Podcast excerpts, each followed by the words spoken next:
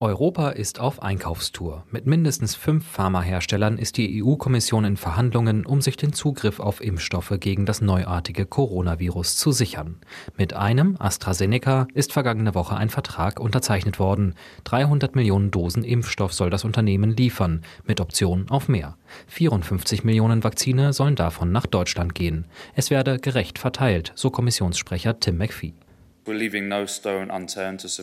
Wir drehen wirklich jeden Stein um, um die Forschung zu beschleunigen, damit wir alle mit dem Impfstoff versorgen können. Wir führen die Verhandlungen im Namen der Mitgliedstaaten, um diese beispiellose Gesundheitskrise zu überwinden und unsere Bürger zu schützen. Auch beim Tübinger Unternehmen CureVac wurden per Vorvertrag 405 Millionen Dosen bestellt. Der virtuelle Vorrat der EU wächst so auf bislang 1,5 Milliarden Dosen Impfstoff. Genug, um jeden Europäer dreimal zu impfen. Doch die Union will auch einen Überschuss erreichen, so Kommissionssprecherin Vivian Lonela. As foreseen in our vaccine strategy in July, Unsere Impfstoffstrategie vom Juli sieht vor, dass wir solche Impfdosen auch in Schwellen- und Entwicklungsländer spenden können und an die Partner im europäischen Wirtschaftsraum. Europa will sich den Zugriff auf Impfstoffe sichern, die noch gar nicht auf dem Markt sind. Doch der Wettlauf hat längst begonnen. Auch andere Länder versuchen, sich exklusiv zu versorgen. Die EU hat deshalb ihre Einzelstrategien aufgegeben. Die 27 Länder sollen nicht mehr alleine versuchen, am Weltmarkt einzukaufen. Zunächst hatte eine Allianz aus Deutschland, Frankreich, Italien und den Niederlanden auf eigene Faust verhandelt. Sie stecken nun zurück und übertragen der Kommission die Verantwortung.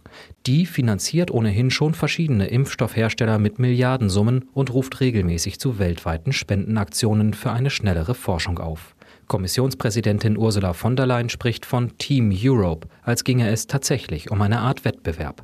I'm happy to announce that Team Europe today pledges another 4.9 billion euros. Es geht um große Summen und große Mengen. Dass Europa sich in den Vorverträgen weit über Bedarf eindeckt, hat auch wissenschaftliche Gründe. Schließlich kann niemand sagen, welcher Impfstoff am Ende wirklich hilft und zum Einsatz kommt.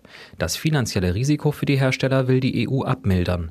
Allerdings, die Haftung für ihre Impfstoffe müssen sie selbst übernehmen. Kommissionssprecher Tim McPhee macht klar, es könne nicht sein, dass übereilt Impfstoffe ohne ausreichende klinische Prüfung auf den Markt kommen. Jeder Impfstoff, der eine Zulassung erhält, braucht grünes Licht von der Kommission auf der Grundlage einer Empfehlung der Europäischen Arzneimittelbehörde. Die Rechte der Bürger werden so vollkommen geschützt. Trotzdem ist Brüssel zuversichtlich, dass es nun sehr schnell gehen kann. Ende des Jahres oder spätestens kommenden Frühling rechnet die EU mit einem wirksamen Impfstoff. Und der dürfte dann auch schnell in großen Mengen verfügbar sein.